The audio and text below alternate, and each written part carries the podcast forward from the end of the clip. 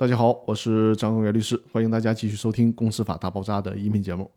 这期呢，和大家讨论的话题是清算人和破产管理人到底有什么区别？清算人负责执行公司的清算事务，破产管理人呢负责处理破产清算期间的事务。干的虽然都是清算的活儿，但是呢，两者是既有联系又有区别的。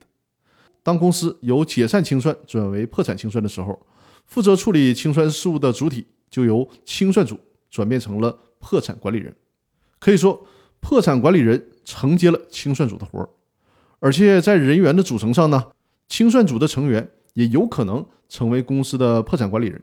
清算组与破产管理人的组成人员呢，有那么一点重合的可能性，只不过这种可能性是极小的。为什么可能性极小呢？等将来我开企业破产法的这个讲解专栏的时候呢，再跟大家详细的说这个问题。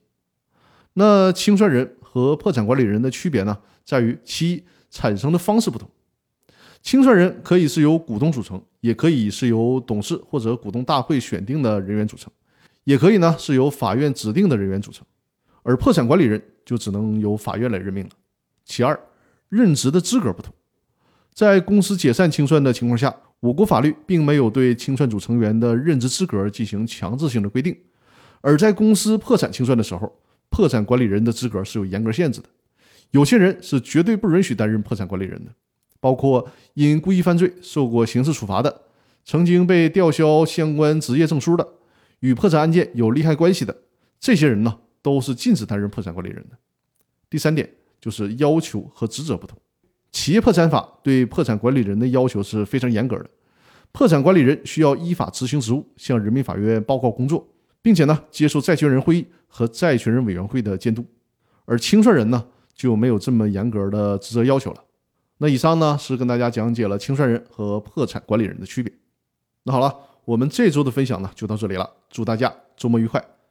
另外，如果收听这个音频节目的听众有股权架构设计、起草股东协议、公司章程、制定股权激励计划以及常年法律顾问的服务需求。可以在我的专辑里面找到我的联系方式，与我和我的团队接洽。